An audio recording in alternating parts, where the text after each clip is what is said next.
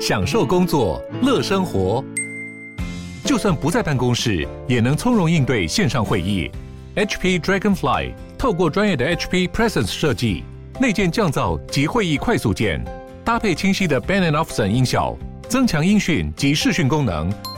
HP Dragonfly 顶级商务笔电，采用 Windows 11专业版，让您在会议中享有最佳的视觉和听觉品质。你要泡什么？要泡茶、泡咖啡，可不要泡沫经济；要泡泡糖、泡泡澡，可不要梦想成泡影；要泡菜、泡饭、泡妞、泡书本，就不要政治人物跟咱们穷泡蘑菇。不管泡什么，张大春和你一起泡新闻。台北 FM 九八点一 News 九八九八新闻台，孙维新谈天不得了，国立台湾大学物理系的教授以及天文物理所的教授孙维新先生来到我们现场了。哎这比 Dwight Dwight Howard 要出赛还令我兴奋，哎呦， 不敢当，不敢当。好久没到现场了。好耶我们呢，大春兄好，我们各位听众朋友大家好。今天我们的第一个话题有呃很不止一个话题啊，都跟阿提米斯任务有关。呀、我们在从九月份开始就充满期待嘛，嗯到后来不是我们在节目里面还预告了十一月十四号，那是会儿又拖了两天，十六号发射升空，然后十二月十一号呢顺利返航，就是剩下一个小小的三角锥一样的那个小太空船呢，就掉到大西洋的海里面来了。嗯 Splash，他们有一个特别的名字叫溅落，溅落溅开水花的落在海里、哦叫，Splash Splash 溅落。浪花兄弟也是那个 NBA 的两个球星嗯 Curry 跟呃 Thompson，哦哦他们也叫 Splash，哦，Is that right？还有 Splash OK Brother，因 为因为那我个在球想，空心球进，唰不，大真兄，我就多讲一句别的，你会觉得篮球跟足球哪一个冲撞的力度大？呃，篮球的冲撞随时在冲我撞。以为是足球啊，跑的速度快，强度又大的。那不那跑那跑得远啊， 那不，这不是我们今天的主题啊。就回到这个 Splash 兄弟嗯，落下来了以后呢，就算完成了一个新的时代，也就起航了一个起发起了一个新时代。啊哈，那现在就是大家重点就摆在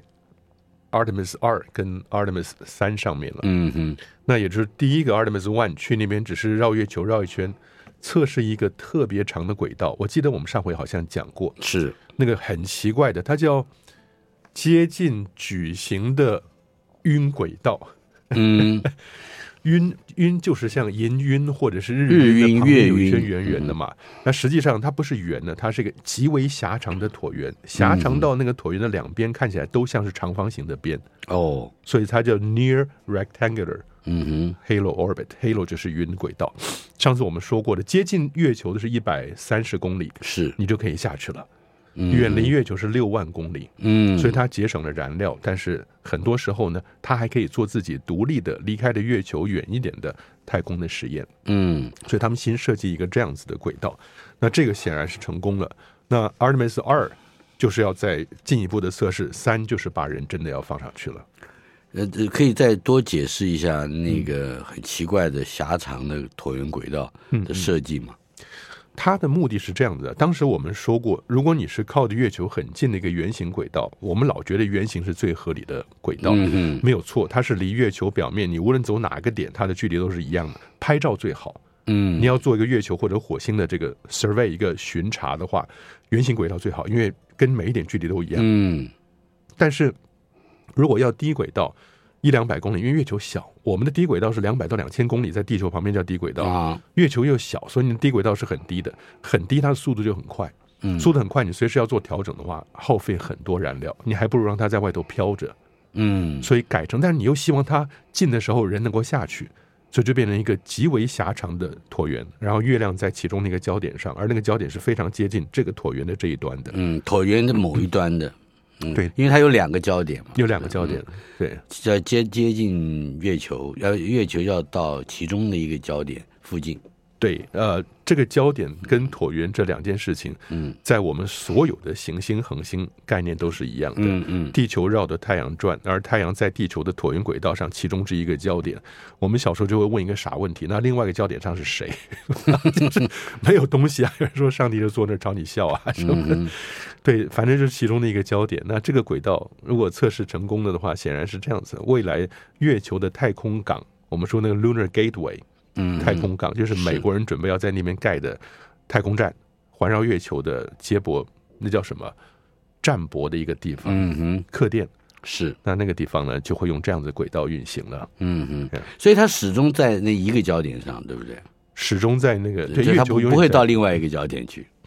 不会吧？ 我告诉你，这种傻问题啊，我呃不是没有问过。呃呃我小学的时候就问过，呃呃，就是我们现在是三年上学期，啊那三年下学期现在谁在上？ 是差不多一样笨嘛啊，我不知道您小时候就这么天纵英 明，会问出笨这的要样， 死，老师都傻了是不是？当然傻了。好吧，对，呃，我们老师说你等一等，几个月以后你就要上了。 不过这个这个这个是呃阿提米斯任务里面的其中一个话题了哈。啊，我们还有其他的内容，对不对？关于这个，对，因为这个他安全回来了以后啊，嗯，反而让大家重新回去检视历史。是，那我们大家熟悉的是，一九六九年七月二十号，嗯阿波罗十一号，阿姆斯壮跟艾德林登陆了月球。但是我们不熟悉的是，上面上去了几艘太空船，扣掉阿波罗十三去拍电影之外，啊，六艘太空船，嗯每一艘两个人，是十二个美国男性白人嗯，插国旗。是，那那阿波罗十七号到了这个时候以后，美国人因为他已经失去了社会的兴趣了。嗯，你看到已经是也是是例行公事了，好像，对，就没有人看电视转播了。嗯那当时会觉得，一个是宣扬国威，一个当然是大内宣了。嗯，那如果你跟苏联去去比拼，你已经赢了，然后大内宣也没有人要看了，那自然阿波罗十八、十九就没了。嗯，那个时候 NASA 还真的规划了后面的任务，但是到了十七号以后就 call it off 就结束了。所以十七号的太空人离开啊，他出发去月球表面的时候，也大概就是在一九七二年的十二月嗯哼，最后从月球表面回来是十二月十九号，前几是，天，所以那一天呢，就就 marks the day 五十年了。嗯五十年之前的这一天，阿波罗十七号离开了月球表面以后，当时没有人知道这五十年就不会再有人类落嗯在月球上。那这是为什么不去？也是很有趣的一个一个想法。为什么不去？看起来 NASA 的前署长也有看法，是不是？对，其实他是说的有趣的说法啊，说他其实跟技术跟钱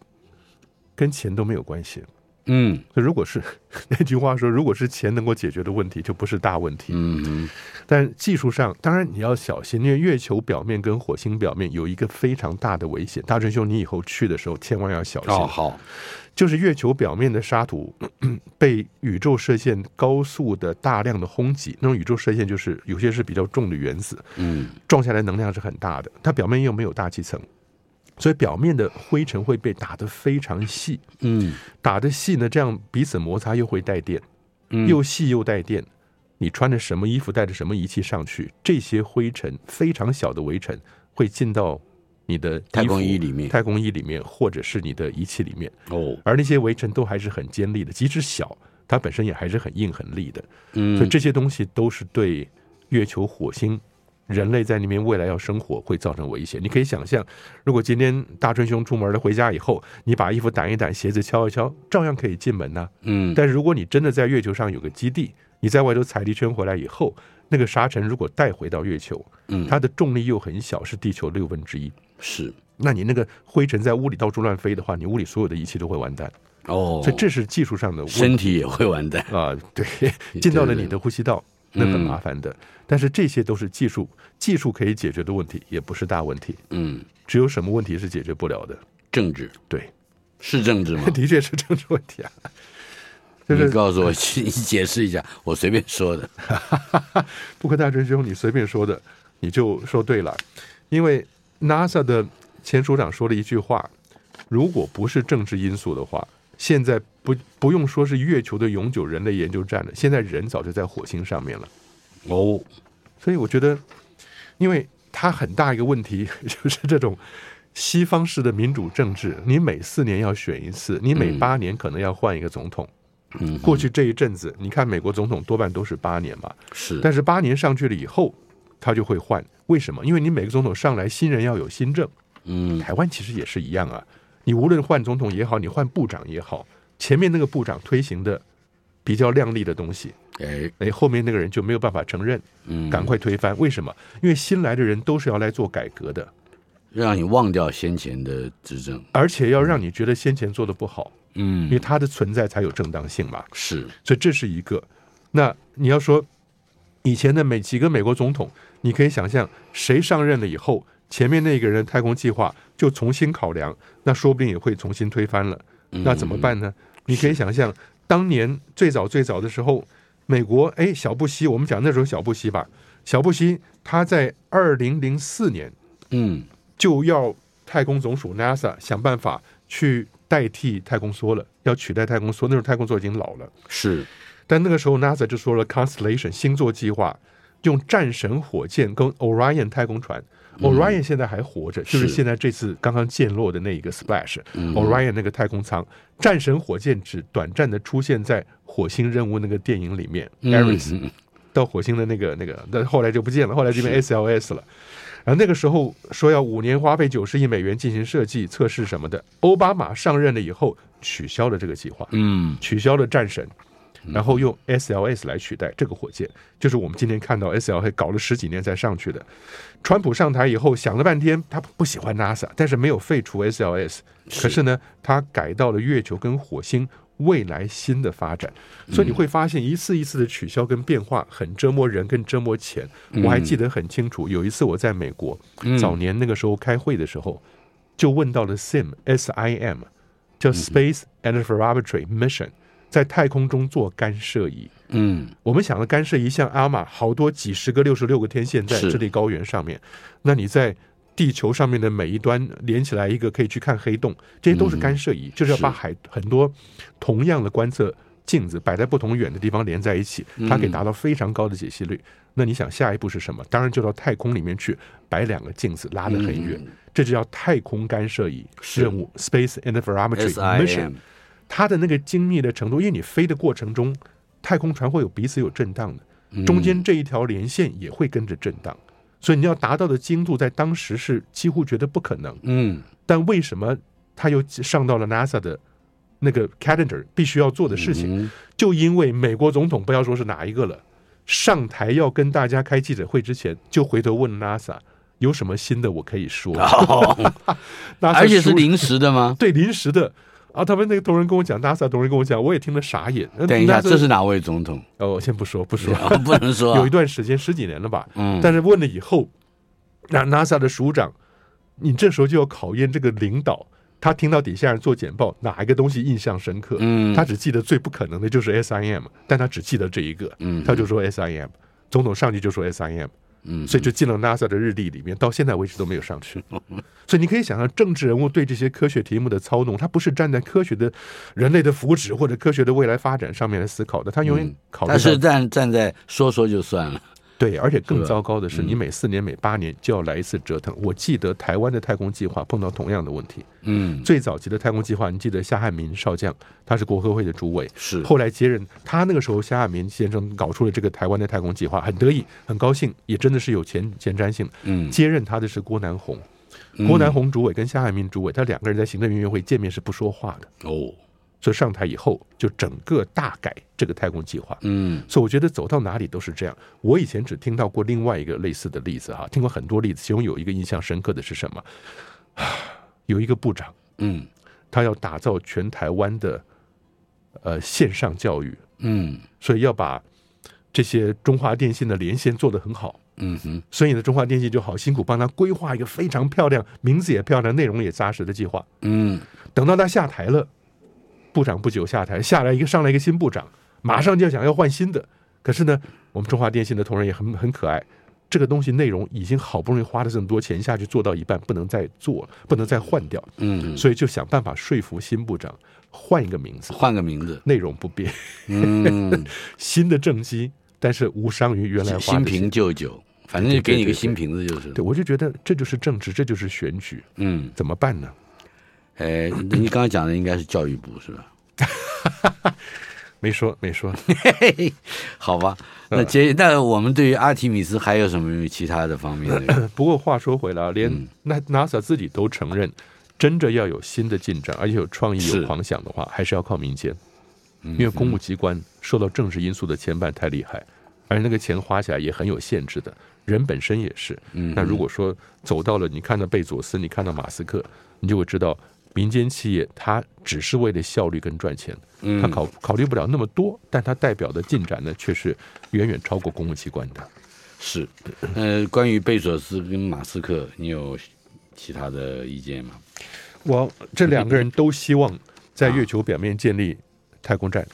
啊建立住人的基地。不过这是底下跟我们有一个另外有一个很有趣的日本的私人太空公司啊啊，iSpace ，ice bus， iSpace，有人 iSpace iSpace，嗯，就是 space 的意思。对，他在台湾有个小小的代理公司，那个代理公司还是以前我们在垦丁天文台的学生在那边操作的。啊，它可以代理上日本 iSpace 的小卫星啊，也可以上 SpaceX 的的卫星。嗯，但我觉得这个就很有意思了。为什么日本人会用 SpaceX 的火箭顺便带上去一个小卫星扔下去以后呢，它自己飞到月球要登陆？哦，哎，这是商业公司，如果它真的登陆成功的话，啊，因为原来能够在月球上登陆成功的，那就是美国、苏俄跟中国。是，后来有两次，你记得吗？一次是以色列，另外一次是印度的月船二号。嗯哼，以色列只留下最后一张照片，那张照片就是以色列的国旗，背景就是月球表面，嗯哼，那是它正在往下掉下去的时候拍张照片。那结果呢？没无声无息了，嗯哼，就剩下那张照片。啊哈，但那张照片很鼓舞人心，尤其像对台，而且 它底下写两句什么话？啊， Small country, big dream。嗯哼，这刚好是描描绘以色列特别有意思的嗯嘛。但是就是那张照片，印度的月船二号，你也记得我们节目里也说过，嗯那掉下去也就无声无息了。所以如果日本这个 iSpace 的小小的太空船能够是准确登陆的话，嗯，那它就变成第四个人造的设备安全的降落在月球表面上。嗯哼，我记得前两年那个同学、学生、很年轻人、优秀年轻人跑来找我说，日本的公司其实价钱也不高，一嗯公斤一百万美金，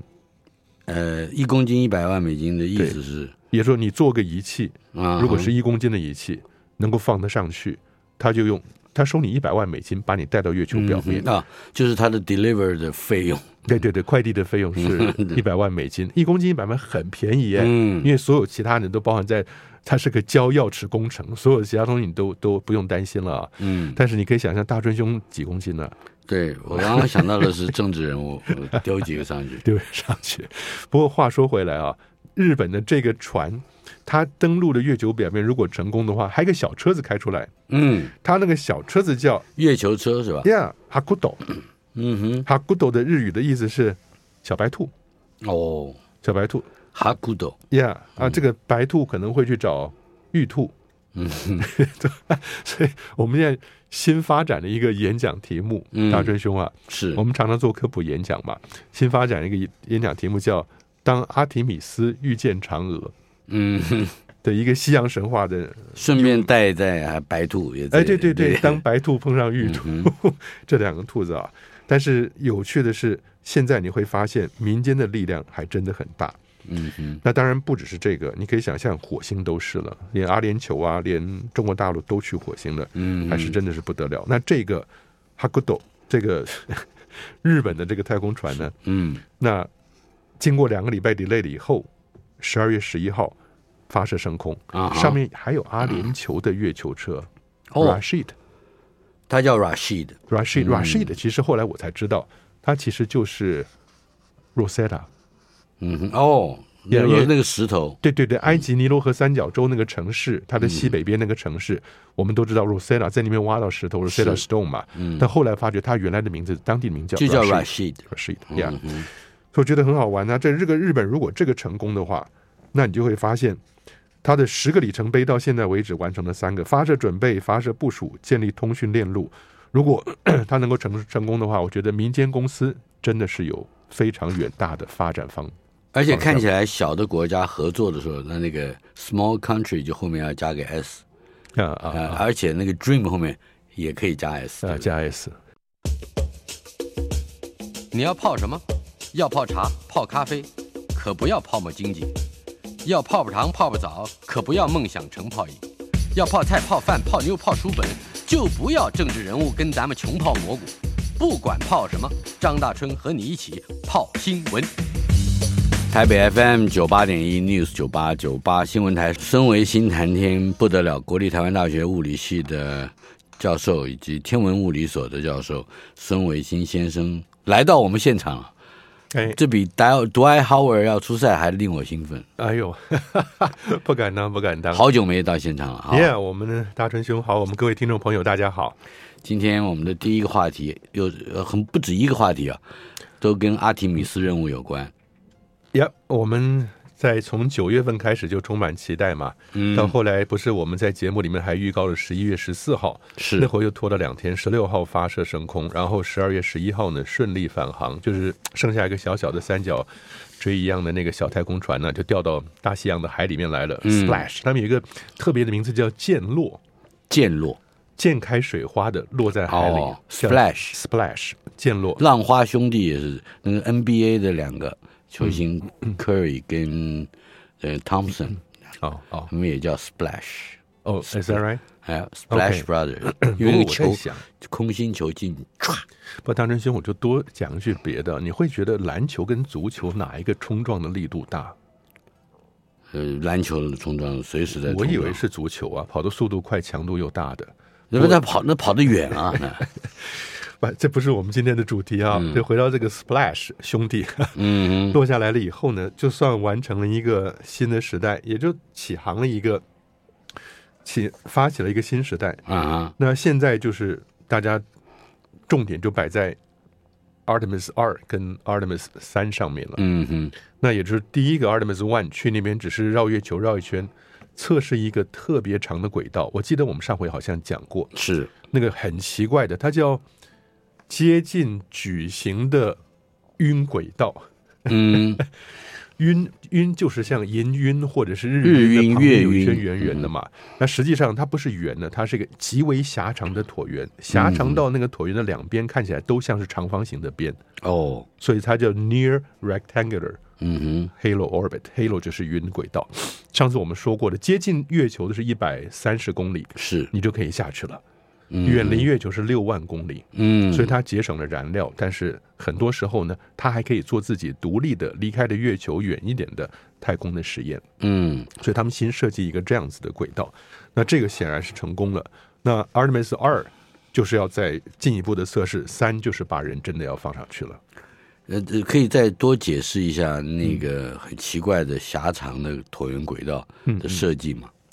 它的目的是这样子的，当时我们说过，如果你是靠着月球很近的一个圆形轨道，我们老觉得圆形是最合理的轨道，嗯没有错，它是离月球表面，你无论走哪个点，它的距离都是一样的。拍照最好，嗯你要做一个月球或者火星的这个 survey 一个巡查的话，圆形轨道最好，因为跟每一点距离都一样。嗯但是如果要低轨道，一两百公里，因为月球小，我们的低轨道是两百到两千公里，在地球旁边叫低轨道。啊月球又小，所以你的低轨道是很低的，很低，它的速度就很快，嗯速度很快，你随时要做调整的话，耗费很多燃料，你还不如让它在外头飘着。嗯所以改成，但是你又希望它进的时候人能够下去，所以就变成一个极为狭长的椭圆，然后月亮在其中那个焦点上，而那个焦点是非常接近这个椭圆的这一端的，嗯，椭圆的某一端的，嗯对因为它有两个焦点嘛，有两个焦点，嗯对，要接接近月球，要月球要到其中的一个焦点附近，对，呃，这个焦点跟椭圆这两件事情，嗯，在我们所有的行星、恒星概念都是一样的。嗯嗯地球绕着太阳转，而太阳在地球的椭圆轨道上，其中是一个焦点。我们小时候就会问一个傻问题：那另外一个焦点上 是谁？就是没有东西啊！有人说上帝就坐那儿朝你笑 啊，嗯什么的。对，反正就是其中的一个焦点。那这个轨道如果测试成功了的话，显然是这样子。未来月球的太空港，我们说那个 Lunar Gateway，嗯，太空港，就是美国人准备要在那边盖的太空站，环绕月球的接驳，那叫什么？站泊的一个地方，嗯哼，客店。是，那那个地方呢，就会用这样子的轨道运行了，嗯哼嗯，所以它始终在那一个焦点上，对不对？始终在那个对就月它球不永远不会在到另外一个焦点去。不会吧？我告诉你，这种傻问嗯题啊，我不是没有问过。呃呃我小学的时候就问过，呃呃，就是说我们现在是三年上学期，啊那三年下学期现在谁在上？ 是差不多一样笨嘛？啊，我不知道您小时候就这么天纵英 明，会问出笨这的要样，死，老师都傻了是不是？ 当然傻了。好吧， 对，呃，我们老师说你等一等，几个月以后你就要上了。 不过这个这个这个是呃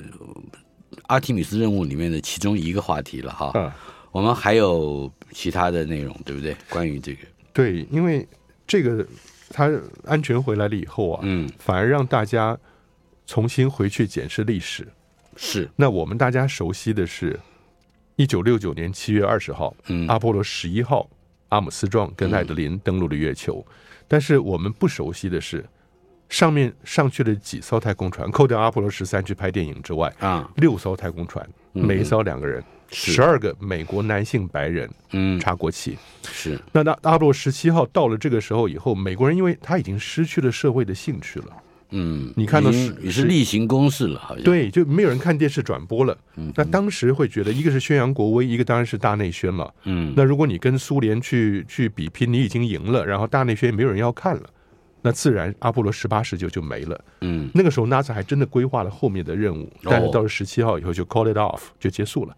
所以十七号的太空人离开，啊，他出发去月球表面的时候，也大概就是在一九七二年的十二月，嗯哼，最后从月球表面回来是十二月十九号。前几是，天，所以那一天呢，就就 marks the day 五十年了，嗯五十年之前的这一天，阿波罗十七号离开了月球表面以后，当时没有人知道这五十年就不会再有人类落在月球上。嗯那这是为什么不去？也是很有趣的一个、一个想法。为什么不去？看起来 NASA 的前署长也有看法，是不是？对，其实他是说的有趣的说法啊，说他其实跟技术跟钱跟钱都没有关系。嗯所以如果是 那句话说，如果是钱能够解决的问题，就不是大问题。嗯哼，但技术上，当然你要小心，因为月球表面跟火星表面有一个非常大的危险。大真兄，你以后去的时候千万要小心，哦，好，就是月球表面的沙土 咳咳被宇宙射线高速的大量的轰击，那种宇宙射线就是有些是比较重的原子，嗯撞下来能量是很大的，它表面又没有大气层，所以表面的灰尘会被打得非常细，嗯打得细呢，这样彼此摩擦又会带电，嗯又细又带电。你穿着什么衣服，带着什么仪器上去，这些灰尘非常小的微尘会进到你的衣服太空衣里面太空衣里面，或者是你的仪器里面。哦，而那些微尘都还是很尖利的，即使小，它本身也还是很硬很利的。所以嗯这些东西都是对月球、火星。人类在那边未来要生活会造成危险。你可以想象，如果今天大春兄出门了，回家以后，你把衣服掸一掸，鞋子敲一敲，照样可以进门呐、嗯，但如果你真的在月球上有个基地，你在外头踩了一圈回来以后，那个沙尘如果带回到月球，嗯它的重力又很小，是地球六分之一。是那你那个灰尘在屋里到处乱飞的话，你屋里所有的仪器都会完蛋。哦，所以这是技术上的问身体也会完蛋。啊、对，进到了你的呼吸道，那很嗯麻烦的。但是这些都是技术，技术可以解决的问题，也不是大问题。嗯，只有什么问题是解决不了的？政治对，？是政治吗 的确是政治问题啊。就是你告诉我，你解释一下，我随便说的。不过大真兄，你随便说的，你就说对了，因为 NASA 的前署长说了一句话：如果不是政治因素的话，现在不不用说是月球的永久人类研究站了，现在人早就在火星上面了。哦，所以我觉得，因为它很大一个问题 就是这种。西方式的民主政治，你每四年要选一次，你每嗯八年可能要换一个总统。嗯，过去这一阵子，你看美国总统多半都是八年吧，是，但是八年上去了以后，他就会换。为什么？因为你每个总统上来，新人要有新政。嗯台湾其实也是一样啊，你无论换总统也好，你换部长也好，前面那个部长推行的比较亮丽的东西，哎哎，后面那个人就没有办法承认，嗯，赶快推翻。为什么？因为新来的人都是要来做改革的，让你忘掉先前的执政。而且要让你觉得先前做的不好，因嗯为，它的存在才有正当性嘛。是所以这是一个。那你要说以前的每几个美国总统，你可以想象谁上任了以后，前面那个人的太空计划就重新考量，那说不定也会重新推翻了。嗯那怎么办呢？你可以想象，当年最早最早的时候，美国哎小布希，我们讲那时候小布希吧，小布希他在二零零四年嗯就要太空总署 NASA 想办法去代替太空梭了，要取代太空梭。那时候太空梭已经老了。是但那个时候 NASA 就说了 Constellation 星座计划，用战神火箭跟 Orion 太空船。Orion 现在还活着，就是是现在这次刚刚降落的那一个 Splash、Orion 那个太空舱，战神火箭只短暂的出现在火星任务那个电影里面、a 嗯 r i s 到火星的那个那个，但后来就不见了，后来就变 SLS 了。然后那个时候说要五年花费九十亿美元进行设计、测试什么的，奥巴马上任了以后取消了这个计划。嗯取消了战神，然后用 SLS 来取代这个火箭，就是我们今天看到 SLS 搞了十几年才上去的。川普上台以后想了半天，他不喜欢 NASA，但是没有废除 SLS，可是呢，他改到了月球跟火星未来新的发展，所以你会发现一次一次的取消跟变化很折磨人，跟折磨钱。我还记得很清楚，有一次我在美国嗯早年那个时候开会的时候，就问到了 SIM S I M，叫 Space Interferometry Mission，在太空中做干涉仪。嗯我们想的干涉仪像阿玛，好多几十个、六十六个天线在是智利高原上面。那你在地球上面的每一端连起来一个，可以去看黑洞，这些都是干涉嗯仪，就是要把海很多同样的观测镜子摆在不同远的地方连在一起，它嗯可以达到非常高的解析率。那你想下一步是什么？当然就到太空里面去摆两个镜子，拉得很远，嗯这就叫太空干涉仪任务 （Space Interferometry S I Mission）。 M 它的那个精密的程度，因为你飞的过程中，太空船会有彼此有震荡嗯的，中间这一条连线也会跟着震荡，所以你要达到的精度，在当时是几乎觉得不可能。嗯但为什么它又上到了 NASA 的那个 calendar 必须要做的事嗯情？ 就因为美国总统不要说是哪一个了，上台要跟大家开记者会之前，就回头问 NASA 有什么新的我可以说，哦， NASA 而且是说临时的 吗？对临时的。啊，他们那个同仁跟我讲，NASA 同仁跟我讲，我也听得傻眼。呃等一下， NASA- 这是哪位总统？哦，我先不说，不说，哦 不能说啊 有一段时间十几年了吧。嗯但是问了以后，那 NASA 的署长，你这时候就要考验这个领导，他听到底下人做简报，哪一个东西印象深刻？嗯他只记得最不可能的就是 SIM，但他只记得这一个，嗯他就说 SIM。总统上去就说 SIM，嗯所以就进了 NASA 的日历里面，到现在为止都没有上去。 所以你可以想象，政治人物对这些科学题目的操弄，他不是站在科学的人类的福祉或者科学的未来发展上面来思考的，他永远考虑到但是站站在说说就算了，对，而且更糟糕的是，你每四年、每八年就要来一次折腾。我记得台湾的太空计划碰到同样的问题。嗯，最早期的太空计划，你记得夏汉民少将，他是国科会的主委，是后来接任他那个时候，夏汉民先生搞出了这个台湾的太空计划，很得意，很高兴，也真的是有前前瞻性。嗯接任他的是郭南红，郭南红主委跟夏汉民主委，他两个人在行政院院会见面是不说话的，哦，所以上台以后就整个大改这个太空计划。嗯所以我觉得走到哪里都是这样。我以前只听到过另外一个类似的例子哈，听过很多例子，其中有一个印象深刻的是什么？ 有一个部长，嗯他要打造全台湾的呃线上教育，嗯所以要把这些中华电信的连线做得很好。嗯哼所以呢，中华电信就好辛苦帮他规划一个非常漂亮、名字也漂亮、内容也扎实的计划。嗯等到他下台了，部长不久下台，下来一个上来一个新部长，马上就要想要换新的。可是呢，我们中华电信的同仁也很很可爱，这个东西内容已经好不容易花了这么多钱下去做到一半，不能再做了，不能再换掉，嗯，所以就想办法说服新部长换一个名字，换个名字，内容不变，嗯，新的政绩，但是无伤于 原来花新的钱瓶。旧酒，反正就给你个新瓶子就是。对，我就觉得这就是政治，这就是选举，嗯，怎么办呢？哎，你刚刚讲的应该是教育部是吧？没说没说， 嗯好吧，那接那我们对于阿提米斯还有什么其他的方面的？不过话说回来啊，连嗯那 NASA 自己都承认，真的要有新的进展，而且有创意、是嗯有狂想的话，还是要靠民间，因为公务机关受到政治因素的牵绊太厉害，而那个钱花起来也很有限制的。人本身嗯也是，那如果说走到了你看到贝佐斯，你看到马斯克，你就会知道，民间企业它只是为了效率跟赚钱， 嗯它考考虑不了那么多，但它代表的进展呢，却是远远超过公务机关的。是，呃，关于贝索斯跟马斯克，你有其他的意见吗？我这两个人都希望在月球表面建立太空站，啊建立住人的基地。不过这是底下跟我们有一个另外有一个很有趣的日本的私人太空公司啊啊，iSpace ，ice bus， iSpace 有人认识 iSpace iSpace，嗯，就是 space 的意思。对，他在台湾有个小小的代理公司，那个代理公司还是以前我们在垦丁天文台的学生在那边操作的。啊，它可以代理上日本 iSpace 的小卫星啊，也可以上 SpaceX 的的卫星。嗯，但我觉得这个就很有意思了。为什么日本人会用 SpaceX 的火箭顺便带上去一个小卫星扔下去以后呢，他自己飞到月球要登陆？哦，哎，这是商业公司，如果它真的登陆成功的话，啊，因为原来能够在月球上登陆成功的，那就是美国、苏俄跟中国。是，后来有两次，你记得吗？一次是以色列，另外一次是印度的月船二号。嗯哼，以色列只留下最后一张照片，那张照片就是以色列的国旗，背景就是月球表面，嗯哼，那是它正在往下掉下去的时候拍张照片。那结果呢？没无声无息了，嗯哼，就剩下那张照片。啊哈，但那张照片很鼓舞人心，尤其像对台，而且 你知道它底下写两句什么话？啊， Small country, big dream。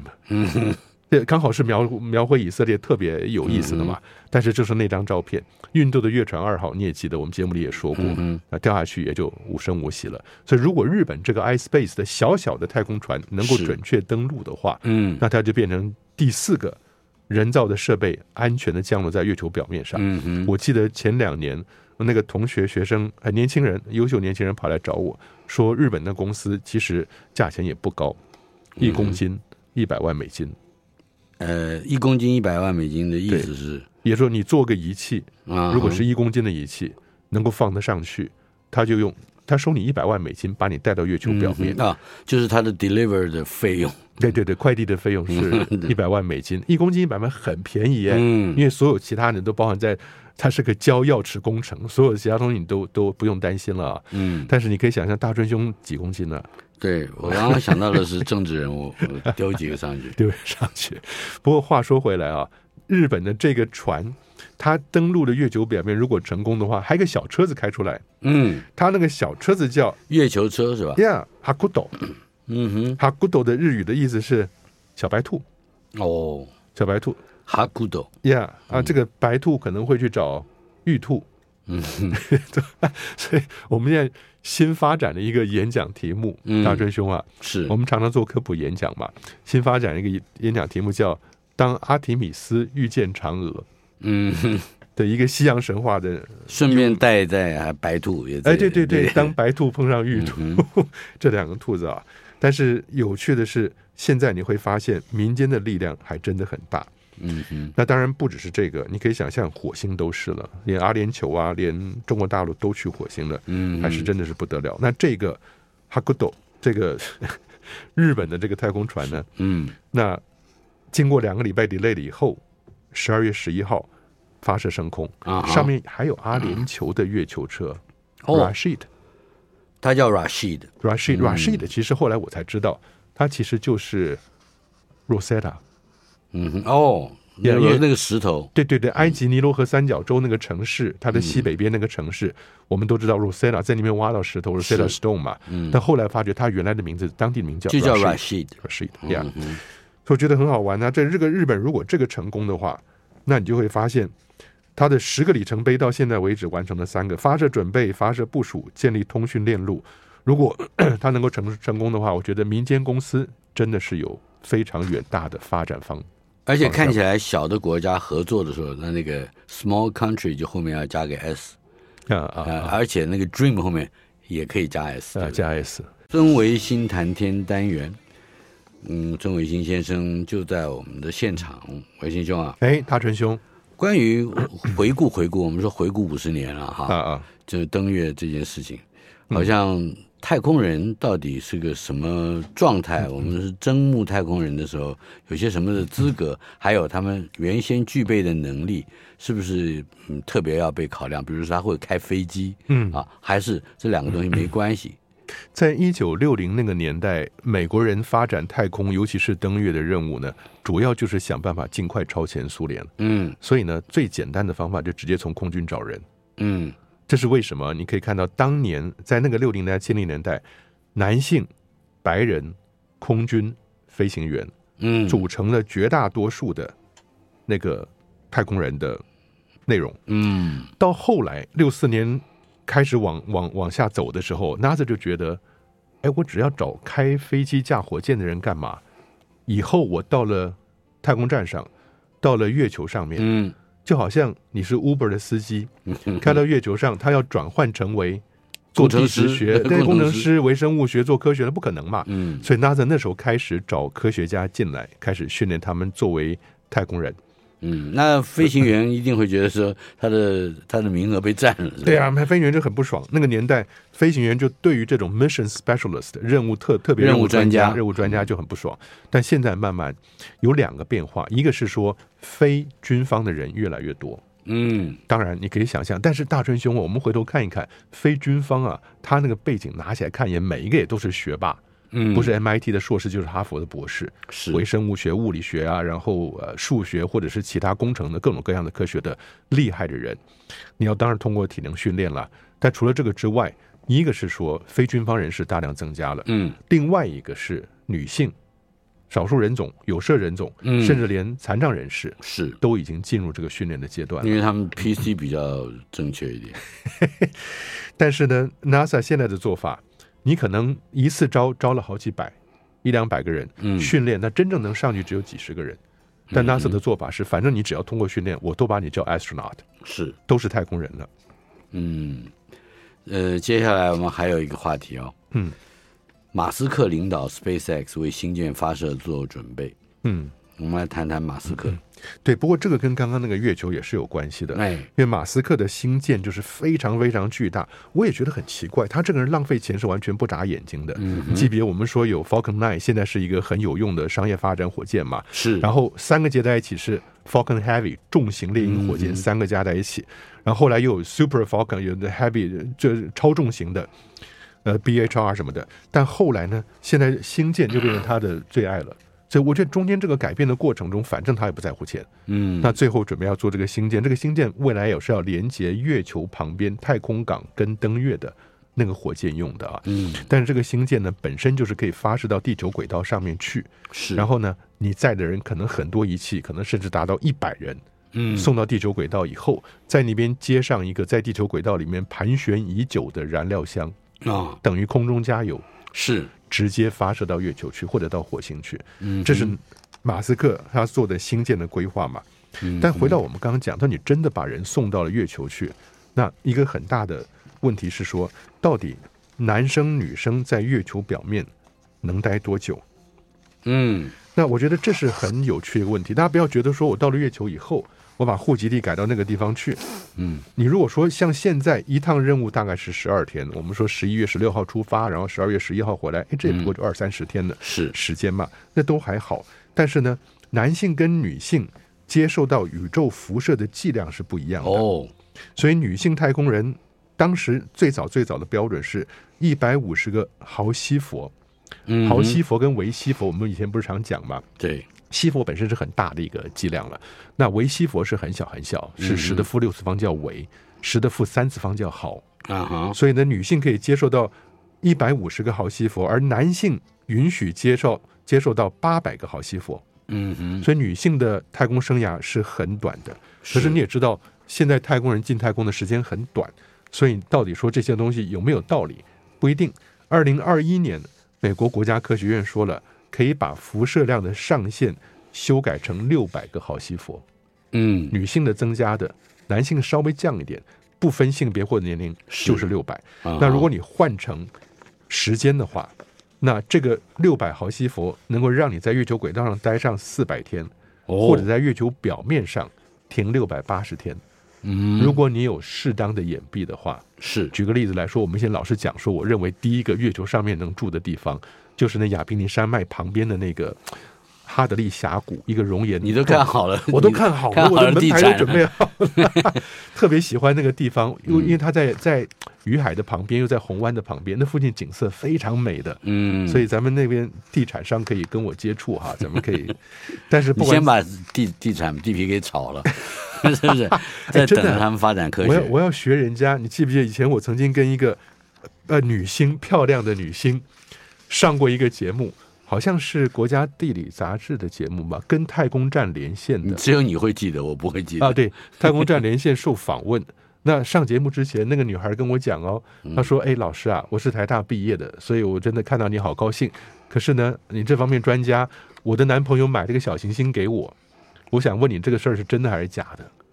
我说：“他花了多少钱？”嗯他，说两千台币， 我说大概不是真的。 但是后来你记不记得我们我们说过新闻，就是美国还真的有人在卖美国的地产啊，在在卖月球的地产，月球的地产啊，还赚了不少钱。你怎么可以打断打坏人家的美梦？我本着科学的良知，你能跟他讲说啊，你应该找我，我一千八就可 以了。哎好，啊但是这这不过嗯，呃，这也算是一个生意哦，就是现在虚拟货币都有了，为什么不可以虚拟小行星？而且隔行如隔山，嗯我真的觉得跨一个行，你是再伟大的知识分子，一旦跨行了，就很容易被骗。嗯人被骗的能力是无还有远弗就届是的。一一旦你有有一点想要什么东西的时候，就容易被骗，呃对不对？对你他我能想够要一个天上的星星，它能够帮你创造想要的感觉。嗯，你给我十分钟，我可以让你希望买一个小行星。是，嗯，为什么全球许多的科学家选择了天宫太空站来进行科学研究？不是钱，不是技术，还是因为政治政治的考还量是政。治为什么？因为国际太空 站的排他性比较强，啊不用，说， 咳咳先把那个中国大陆排斥在外，使得他们自己去搞天宫了。 嗯，可是呢，有些其他的国家，也就是不是跟美国那么妈吉的国家，嗯嗯，你说印度，哎，日本是跟美国很好的，但是日本也还是被排除在外。 no no no，日本还是两边押宝。嗯，哎，日本没有排除啊，美国人只要说了我要在月球旁边盖太空港，日本人第一个跳起来欢呼。嗯，但条件就像我们上回说的，他需要有日本太空人加入这个活动， 是，所以这日本人的做法。但日本同时两边押宝，他也参加了中国大陆的天宫太空站上面的实验。嗯，印度、日本、秘鲁、墨西哥、沙乌地阿拉伯，你可以算得出来有几个是美国人非常不喜欢的国家。是，中国特别是把天宫轨道的前哨基地描述成一个可以让世界各地科学家来用的，对对，欢迎所有的朋友。我觉得这倒不单只是跟美国去对呛了，不是让美国去不舒服的，而真的是 咳咳说老实话，当一个国家的工程能力发展到把太空站送到轨道去，嗯它其实真的需要集思广益， 咳咳看你怎么样把这一个无重力的环境发挥到极致，嗯而这个发挥到极致。就需要靠大家不同的思考，这是为什么我自己在 NASA 工作的时候会觉得 NASA 这一帮人已经这么聪明了，嗯，我们在戈达德太空中心，华盛顿 D.C. 旁边的，您相信吗？九千多个太空科学家，哦，在一个大的大的 compound，一个一个一个校园里嗯头，旁边不远就是马里兰大学 College Park，特别好是的马里兰大学那个校区。再往北边开半个小时，到了 Baltimore，就是哈勃太空望远镜的中心，嗯，跟 Johns Hopkins 霍普金斯大学是，这四个机构结合在一起，那个科学家厉害的不得了。如果说这些人就够了的话，NASA 为什么每年还是要针对任每一个任务都去对外去征求计划书？嗯因为你从来不知道别人的创意思考点是子什么。在哪里？对，就是永 永远是点子到了以后，你才会发现哇，还有这个新的领域。我觉得这种制度培养大家嗯自由思考、努力尝试、犯错也没关系的做法，嗯才是让科技迅速进步的办法。那你知道日本人会怎么样？嗯日本人呢，就是等在美国 NASA 的评审会外头。我们上次说过了，嗯，第一名，美国人说好你是第一名，最后五个人了，来了可能是二三十个很好的计划，啊哈挑出来最后五个 short list，、第一名美国人选了有卫星了，第二名 低头垂头丧气的出去，日本人在外面等，你跟我到日本去，啊我给你，啊是，所以这是我都是非常厉害的计划，嗯，这样可以举个例子吧，比啊如说像这个天嗯极二伽马射线偏振探测仪，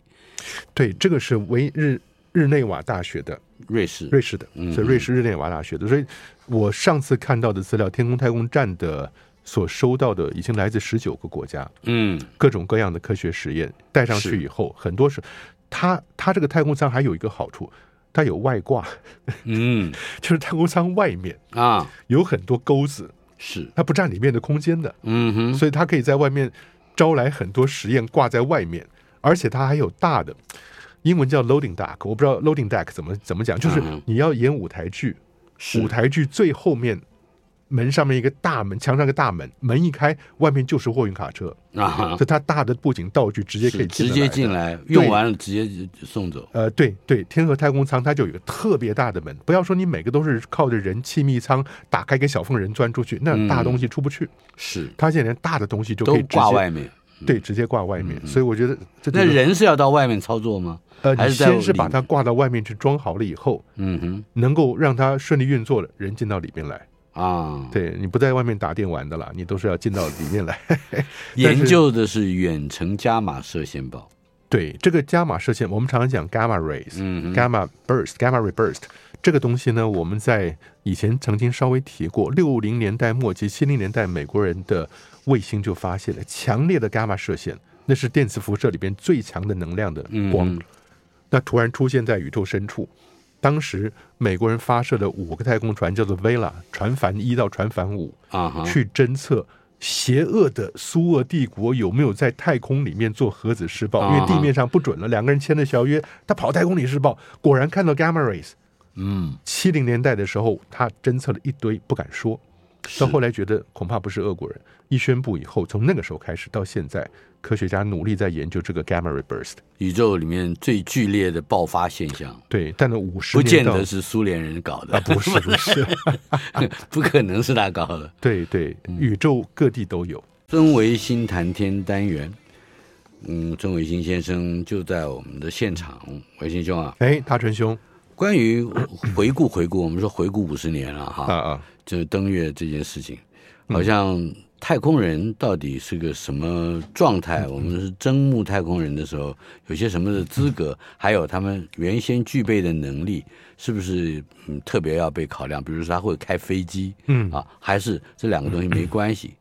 在一九六零那个年代，美国人发展太空，尤其是登月的任务呢，主要就是想办法尽快超前苏联。嗯所以呢，最简单的方法就直接从空军找人。嗯这是为什么？你可以看到，当年在那个六零年代、七零年代，男性、白人、空军飞行员嗯，组成了绝大多数的那个太空人的内容。嗯到后来六四年开始往往往下走的时候，NASA 就觉得，哎，我只要找开飞机、架火箭的人干嘛？以后我到了太空站上，到了月球上面，嗯就好像你是 Uber 的司机，开到月球上，他要转换成为做工程地师质学、工程对师工程师、微生物学、做科学的，不可能嘛。嗯所以 NASA 那时候开始找科学家进来，开始训练他们作为太空人。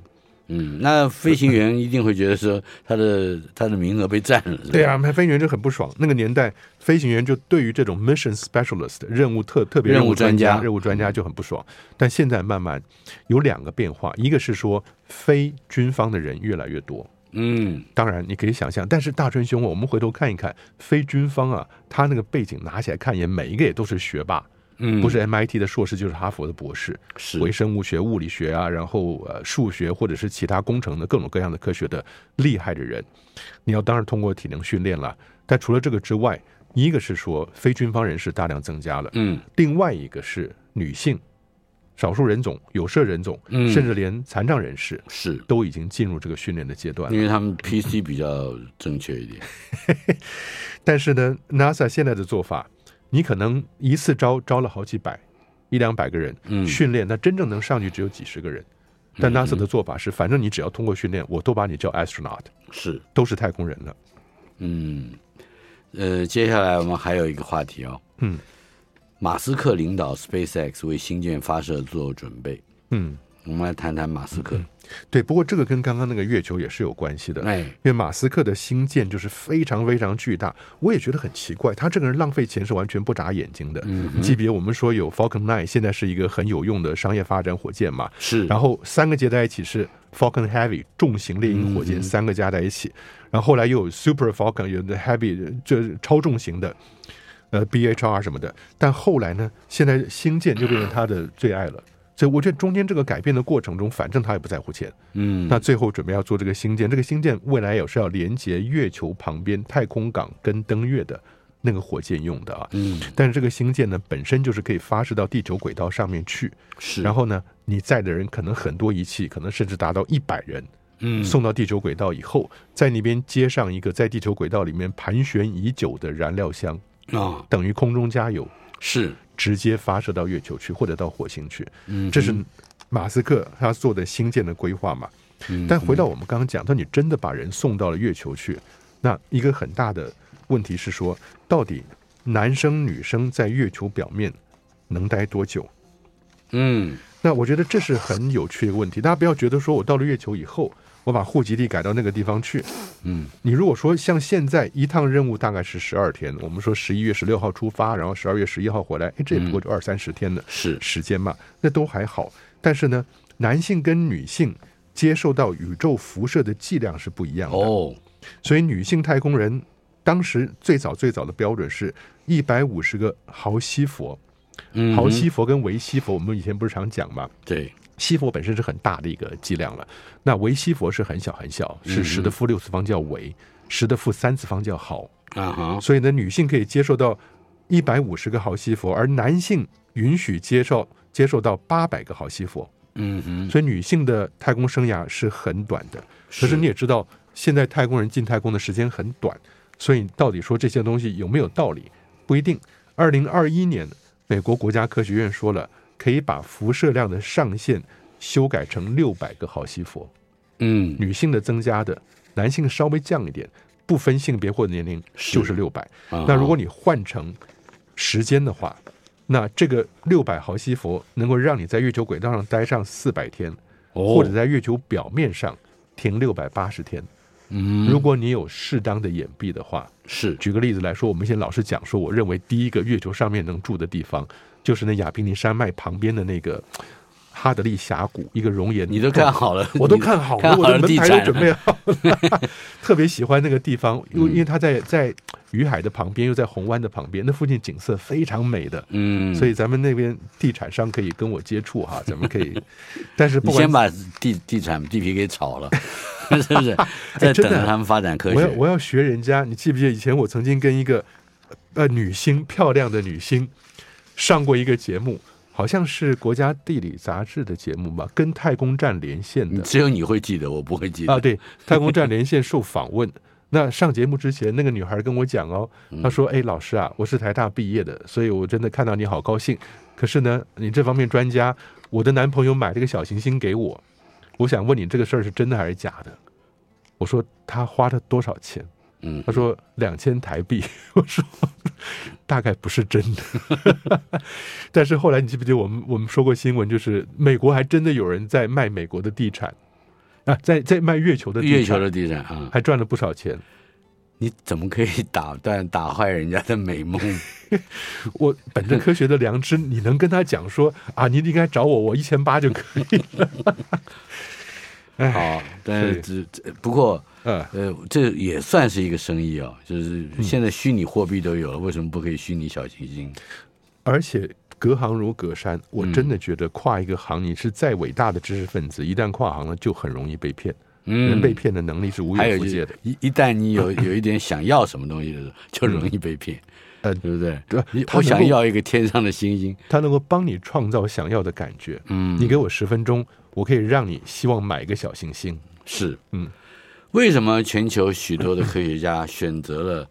天宫太空站来进行科学研究？不是钱，不是技术，还是因为政治的考量。政治还是政治为什么？因为国际太空站的排他性比较强， 啊 不用说，咳咳先把那个中国大陆排斥在外，使得他们自己去搞天宫了。嗯可是呢，有些其他的国家，也就是不是跟美国那么妈吉的国家，嗯嗯，你说印度，哎，日本是跟美国很好的，但是日本也还是被排除在外。 no no no，日本还是两边押宝。嗯，哎，日本没有排除啊，美国人只要说了我要在月球旁边盖太空港，日本人第一个跳起来欢呼。嗯，但条件就像我们上回说的，他需要有日本太空人加入这个活动， 是所以这日本的做法。但日本同时两边押宝，他也参加了中国大陆的天宫太空站上面的实验。嗯，印度、日本、秘鲁、墨西哥、沙乌地阿拉伯，你可以算得出来有几嗯个是美国人非常不喜欢的国家。是，中国特别是把天宫轨道的前哨基地描述成一个可以让世界各地科学家来用的，对对对，欢迎所有的朋友。我觉得这倒不单只是跟美国去对呛了，不是让美国去不舒服的，而真的是 咳咳说老实话，当一个国家的工程能力发展到把太空站送到轨道去，嗯它其实真的需要集思广益， 看你怎么样把这一个无重力的环境发挥到极致，而这个发挥到极致。就需要靠大家不同的思考，这是为什么我自己在 NASA 工作时候会觉得 NASA 这一帮人已经这么聪明了，嗯，我们在戈达德太空中心，华盛顿 D.C. 旁边的，您相信吗？九千多个太空科学家，哦，在一个大的大的 compound，一个一个一个校园里头，旁边不远就是马里兰大学 College Park，特别好是的马里兰大学那个校区。再往北边开半个小时，到了 Baltimore，就是哈勃太空望远镜的中心，嗯，跟 Johns Hopkins 霍普金斯大学是，这四个机构结合在一起，那个科学家厉害的不得了。如果说这些人就够了的话，NASA 为什么每年还是要针对任每一个任务都去对外去征求计划书？因为你从来不知道别人的创意思嗯考点是子在哪里？对，就是永永远是点子到了以后，你才会发现哇，还有这个新的领域。我觉得这种制度培养大家嗯自由思考、努力尝试、犯错也没关系的做法，嗯才是让科技迅速进步的办法。那你知道日本人会怎么样？嗯日本人呢，就是等在美国 NASA 的评审会外头。我们上次说过了，嗯，第一名，美国人说好你是第一名，最后五个人了，来的可能是二三十个很好的计划，啊挑出来最后五个 short list，、第一名美国人选了有卫星了，第二名 低头垂头丧气的出去，日本人在外面等，你跟我到日本去，啊我给你啊。是，所以这是我都是非常厉害的计划。嗯，这样可以举个例子吧，比啊如说像这个天极二嗯伽马射线偏振探测仪，对，这个是唯日日内瓦大学的瑞士，瑞士的嗯，所以瑞士日内瓦大学的。所以我上次看到的资料，天空太空站的所收到的已经来自十九个国家。嗯，各种各样的科学实验带上是去以后，很多是它它这个太空舱还有一个好处，它有外挂， 嗯就是太空舱外面啊，有很多钩子，是，它不占里面的空间的，嗯哼，所以它可以在外面招来很多实验挂在外面，而且它还有大的。英文叫 loading deck，我不知道 loading deck 怎么怎么讲，就是嗯你要演舞台剧，是舞台剧最后面门上面一个大门，墙上一个大门，门一开，外面就是货运卡车，啊哈所以它大的布景道具直接可以是直得接来进来，用完了直接就送走，呃，对对，天河太空舱它就有一个特别大的门，不要说你每个都是靠着人气密舱打开一个小缝人钻出去，那大东西出不去。是它现在连大的东西就嗯可都以直挂接外面。对直接挂外面，所以我觉得这那就是人是要到外面操作吗？呃，还你是在先是把里它挂到外面去装好了以后，嗯能够让它顺利运作了，人进到里面来。哼啊，对你不在外面打电玩的啦，你都是要进到里面来。 但研是究的是远程伽马射线暴，对这个伽马射线，我们常常讲 gamma rays，、嗯哼， gamma burst、gamma ray burst 这个东西呢，我们在以前曾经稍微提过，六零年代末期、七零年代，美国人的卫星就发现了强烈的伽马射线，那是电磁辐射里边最强的能量的光，嗯那突然出现在宇宙深处。当时美国人发射的五个太空船叫做 Vela 船帆一到船帆五，啊哈，去侦测邪恶的苏俄帝国有没有在太空里面做核子试爆，因啊为地面上不准了。两个人签的条约，他跑太空里试爆，果然看到 gamma rays。嗯，七零年代的时候，他侦测了一堆，不敢说。是到后来觉得恐怕不是俄国人，一宣布以后，从那个时候开始到现在，科学家努力在研究这个 gamma ray burst。宇宙里面最剧烈的爆发现象。对，但呢五十不见年到得是苏联人搞 的，啊，不是不是， 不可能是他搞的。对对，嗯宇宙各地都有。台北 FM 九八点一 News 九八九八新闻台，孙维新谈天单元，孙维新老师在我们的现场，文英兄啊，哎，呃，下面的新闻有意思了，呃嗯几相继两则都关于一件事：嗯日本的太空人做研究，嗯也是在太空之中之中做研究，但是他作假，这而且。嗯，本来是明年要再到国际太空站上去的。嗯，我们来谈谈这个新闻，好不好？耶，这个太空人叫做古川古川聪，嗯哼，古时候的古川就是河流那个川，聪明的聪。嗯古川聪呢，当然你作为一个太空人，他还有一张照片是跟日本天皇嗯，站在一块儿的，天皇跟天当年的天皇嗯名人夫妇在那边，二零一二年的时候，然后跟宾客大家站着在那边打招呼的时候，古川聪也站在天皇的前面。嗯，所以是日本的一个呃，怎么讲，名声很大的太空人。问题嗯是，这些太空人呢也会被当作是科学家挂名研究计划的主持人。是结果后来才发现，他所要做的研究计划根本就是造假，嗯没有认真做。他那个研究计划很好玩呢。这个研究计划是干什么？嗯他们是要模拟国际太空站的封闭环境，啊，看受试者的压力、精神会不会产生变化。嗯哼，那未来时间更长的话，到月球、到行星探险都可以嘛？很多地方在做这个。美国在夏威夷山上，以前我们科普学有去过蒙纳嗯哼罗瓦，嗯哼，有盖两两层楼的小房子，然后你穿着火星服在里边待六个月。是青海，大陆的青海也有这种模拟火星的环境嗯啊，都在做这个事情。但是古川聪所拿到的研究计划经费要做的就是时间不长啊，十四天，嗯，报酬是三十八万日元，什么都不要三做十。八万日元，对对对对，日本民众吸引了一千一万一千人应征，嗯录取四十二个人，然后关起来关十四天，然后拿台币八万七走掉。嗯可是你知道吗？这个 太空人因为太忙了，底下人也没有认真做事，哼，啊，比我们县市长还忙，是使他的研究呢根本就不可能真的做。那 JAXA 就把这些曾经闭关的人找来谈，就发觉里面有五例是捏造的。嗯另外呢，他访谈过两个人，问他心理状况，却把这个结果写成是三个人的，嗯，还有十五例的实验报告结果是被篡改的。呃，嗯这他等一下，他他是把这些人关在一个地方，也是关在一个就地方，是，关起来十四天，嗯然后呢再访谈他们，看他的心理感觉啊、精神状态啊，你十四天独自相处有没有什么问题？不是造假更困难吗？他还得虚构，等于像写小说一样。他访问了以后做个填表记录，不就嗯哎说的也是是啊不是奇怪嗯？他是宁可就是舍近而求远。呃，对，就嗯像我们以前给学生出了晚上关心的题目，啊，一个月。学生有些人真的懒得跑出去晚上关心，嗯，到后来要交作业之前呢，就去上网找过去这一个月哪一天天气好，哪天天气不好，不要掰错了。我说你有这功夫，你好好出去看。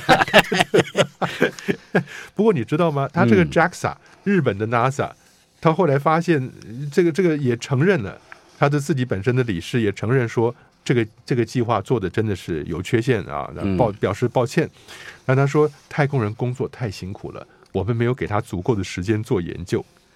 你虽然说会会有点小小的处分，但并不会影响到他的太空任务，是因为他忙到没有办法专注于研究。那这是什么理由？但是你知道古川聪很厉害，嗯他这个研究结果没有写成论文。嗯如果写成论文了，然后又审查了、通过又发表了，那个那就大条了。嗯哼。所以他那没有就论是文有意不做更进一步的欺骗，而这个对欺骗是让他会获利的。以前韩国的那些生物科学家造假是那样，你已经论文造假就很麻烦，因为你论文会影响很多人。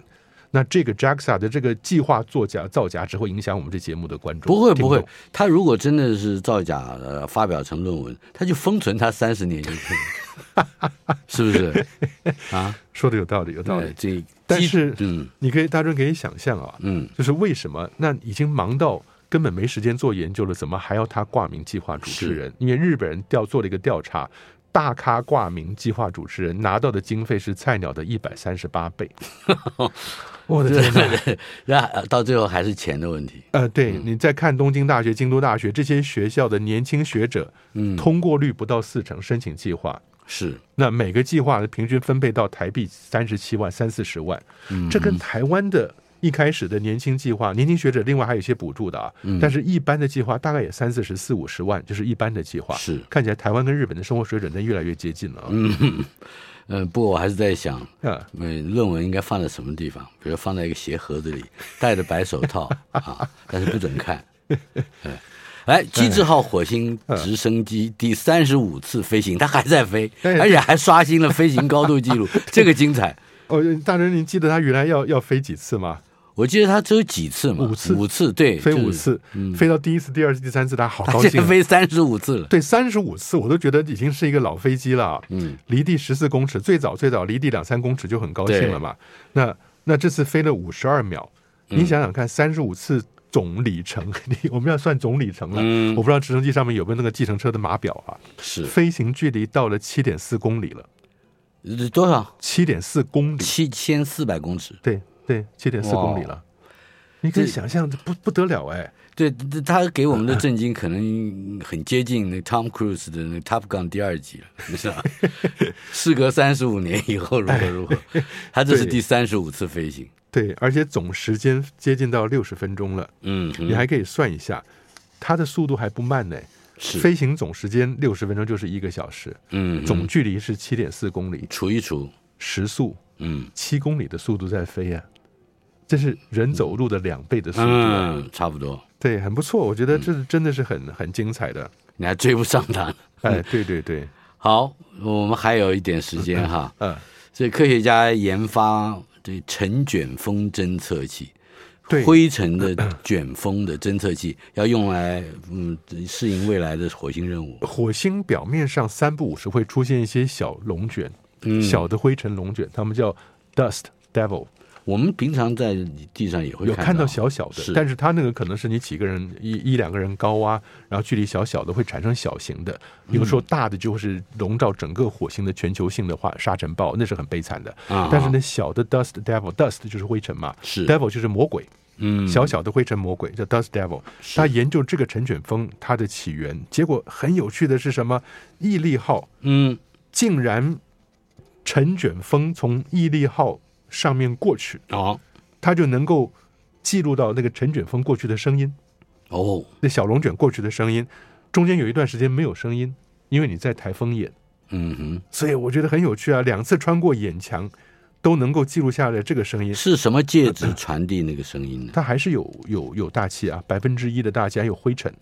它把一大堆地面的灰尘扫起来了以后，NASA 能够把这些声音记录下来以后，放慢以后去数有多少个哒哒哒哒哒的声音，可以计算单位体系里面有多少多少粒子灰尘哎，对对对，所以然后就可以计呃再再计算一下，乘一乘，就会知道嗯大环境里面有有多少灰。呃，对对，当真正你越来越有科学家的架势了。不是， 这是这是商人的架势， 就是到底这个灰怎么卖是吧？啊，对，嗯以前这这车子如果能动最好，机毅力号当然可以动。你知道最早是什么？我们不嗯是说机会号跟精神号吗？哎，那个时候三不五时也会碰到那个灰尘呐、啊落下来落太阳能板上面。啊你知道后来他们怎么样解决的？啊哈，看到有尘卷风就冲进去嗯清洗一下、啊哈，扫一下，所以当年是可以这样做的。是，哎，嗯呃，毅力号录下的这个声音，我们能听得到吗？网络上可以有，大家可以去找找看，写对毅力号录下来火星尘卷风的声音啊，嗯可以听得到，但是很小，声音很小。你听到有声音，中间没有声音，再听到有声音，啊，中间那就是经历了尘卷风的中心。毅力号还要设置火星岩石样品的嗯对品管对的对对回收站，对什么意思？对，我们先讲刚刚那个尘卷风，大家如果听到声音的话，它的高度是一百一十八公尺，嗯，宽度是二十五公尺，嗯哼，所以这是一个中等形态的一个尘卷风。是，那毅力号很重要，它在杰泽罗陨石坑那个地方，相信过去是有水的。你嗯，记不记得它一直在钻嘛？钻了以后，一个试管一个试管的流起来。对，那这些东西留在那边以下一次去接嗯它后，十年以后会有样品采集回收的嗯去火星的，叫做 Mars 呃 Sample Return MSR 的任务。十年以后，它现在呢已经采了十只，分开地方来摆，啊，摆开了以后，距离要够宽，它落下来它能够带起一个就走。他这是给自己找麻烦啊，放放的很多地方，没有没有没有，因为未来那个降落下来可能是直升机去拿。嗯，它只要那个地方是直升机落下去以后抓起一个来，落下一个抓一个，或者是车子开过去以试后拿管一个拿大一个概有多大？就像我们一般看到的试管大小，那那个灰尘起飞起来落下去，飞起来落下去，埋哦没有起来，看看得到吗？不，你现在摆在那个地方，它就是一个很平坦的环境，啊、 总可以看得到的。十年以后应该还好。就是会有反正科学家已经都算好了，是吧？对对对对这十嗯对年之内不会有大爆发，是吧？ ，Yeah Yeah。所以我觉得很精彩，是它确定摆在什么地方以后，十年以后再回去拿。我们还有三十秒钟的时间，你可不可以告诉我，火星是不是火死掉星？竟然不是死的，不是一个死星，呀也就是说，在过去几百，我们讲说几十万年里面，甚至在三十五万年里面，它都可能有热液爆发。为什么？因为洞察号已经在火星找到地底下是有岩浆的。好，我们下次来谈这个问题。台北 FM 九八点一 News 九八九八新闻台，孙维新谈天单元，孙维新老师在我们的现场，文英兄啊，哎，呃，下面的新闻有意思了，呃，嗯继相继两则都关于一件事，日本的太空人做研究，也就是在太空之中之中做研究，但是他作假，这而且。嗯，本来是明年要再到国际太空站上去的。嗯，我们来谈谈这个新闻，好吧？呀，这个太空人叫做古川古川聪，嗯哼，古时候的古川就是河流那个川，聪明的聪。嗯，古川聪呢，当然你作为一个太空人，他还有一张照片是跟日本天皇嗯站在一块儿的天皇跟天当年的天皇嗯名人夫妇在那边，二零一二年的时候，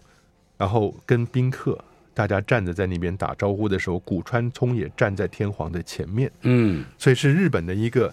呃，怎么讲？名声很大的太空人，问题是这些太空人呢，也会被当作是科学家挂名研究计划的主持人。是结果后来才发现，他所要做的研究计划根本就是造假。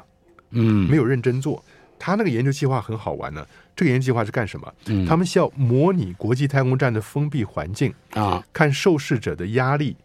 精神会不会产生变化。嗯哼，那未来时间更长的话，到月球、到行星探险都可以嘛。很多地方在做这个。美国在夏威夷山上，以前我们科普学有去过蒙纳罗瓦，嗯哼，有盖两两层楼的小房子，然后你穿着火星服在里边待六个月，是青海，大陆的青海也有这种模拟火星的环境嗯啊，都在做这个事情。但是古川聪所拿到的研究计划经费要做的就是时间不长啊，十四天，嗯，报酬是三十八万日元，什么都不嗯要三做十。八万日元，对对对对，日本民众吸引了一千一万一千人应征，嗯，录取四十二个人，然后关起来关十四天，然后拿台币八万七走掉。嗯可是你知道吗？这个太空人因为太忙了，底下人也没有认真做事。哼， 啊，比我们县市长还忙，是他的研究呢根本就不可能真的做。那 JAXA 就把这些曾经闭关的人找来谈，就发觉里面有五例是捏造的。嗯另外呢，他访谈过两个人，问他心理状况，却把这个结果写成是三个人的，嗯还有十五例的实验报告结果是被篡改的。呃，这他等一下，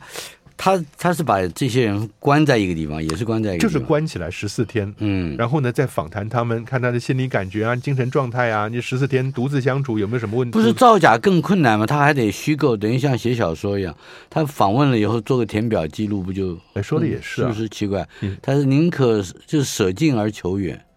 呃，对，就像嗯我们以前给学生出了晚上关心的题目，啊，一个月，学生有些人真的懒得跑出去晚上关心，嗯，到后来要交作业之前呢，就去上网找过去这一个月哪一天天气好，哪天天气不好，不要掰错了。我说你有这功夫，你好好追。 不过你知道吗？他这个嗯 JAXA、日本的 NASA，他后来发现呃这个这个也承认了，他的自己本身的理事也承认说，这个这个计划做的真的是有缺陷啊，嗯抱表示抱歉。那他说太空人工作太辛苦了，我们没有给他足够的时间做研究。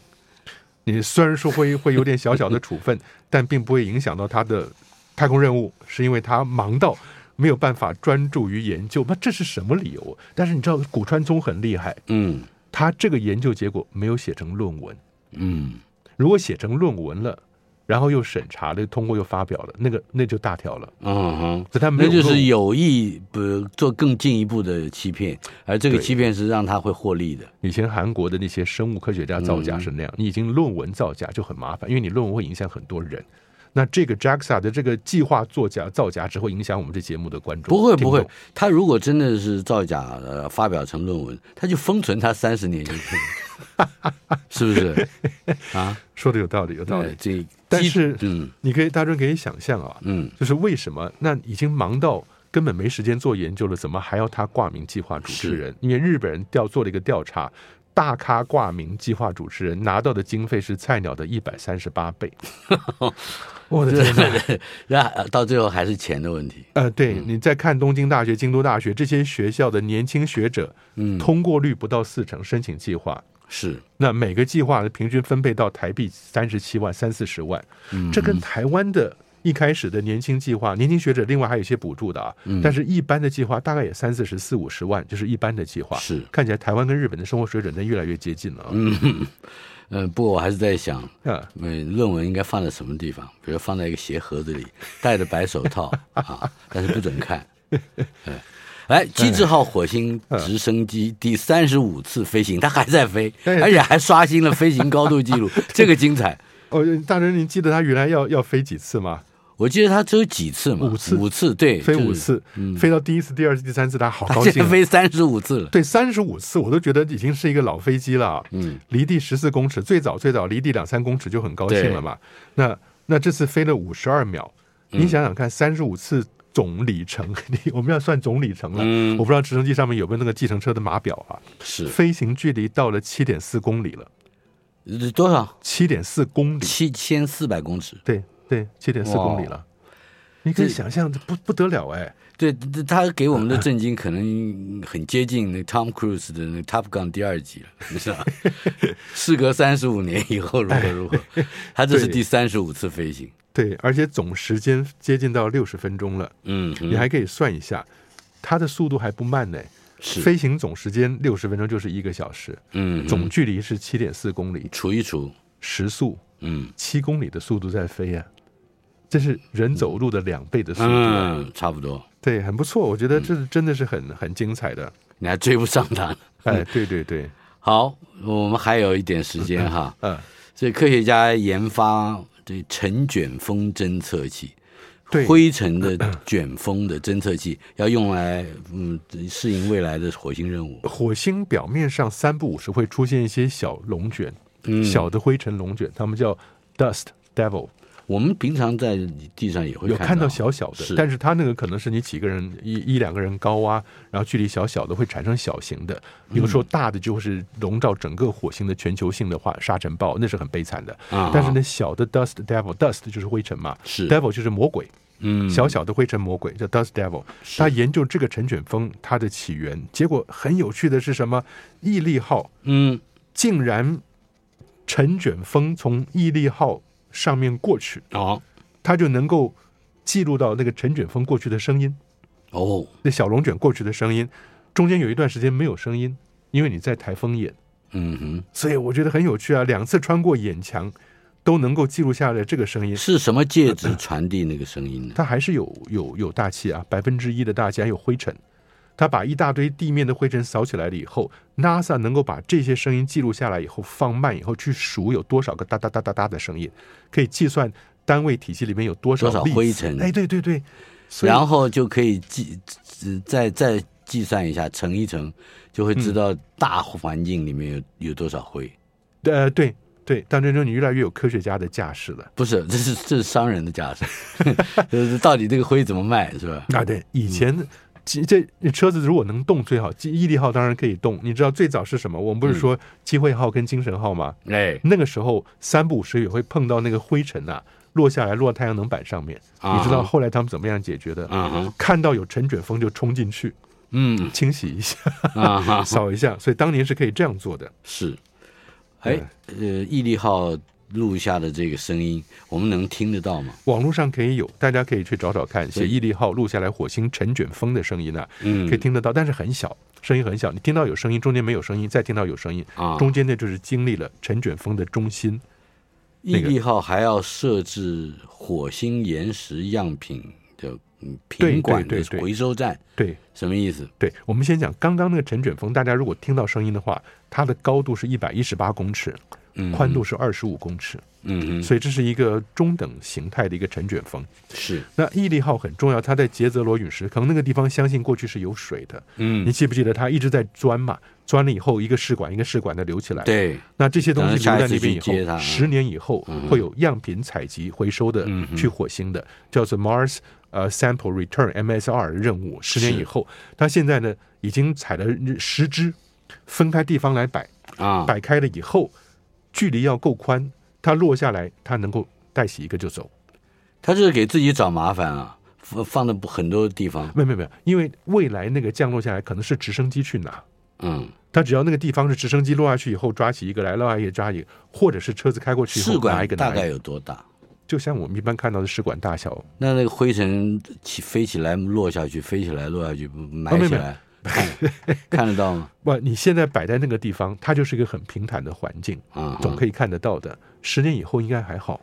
就不是会有反正科学家已经都算好了，是吧？对对对这对十嗯对年之内不会有大爆发，是吧？ ，Yeah Yeah。所以我觉得很精彩，是它确定摆在什么地方以后，十年以后再回去拿。我们还有三十秒钟的时间，你可不可以告诉我，火星是不是火死掉星？竟然不是死的，不是一个死星，呀也就是说，在过去几百，我们讲是几十万年里面，甚至在三十五万年里面，它都可能有热液爆发。为什么？因为洞察号已经在火星找到地底下是有岩浆的。好，我们下次来谈这个问题。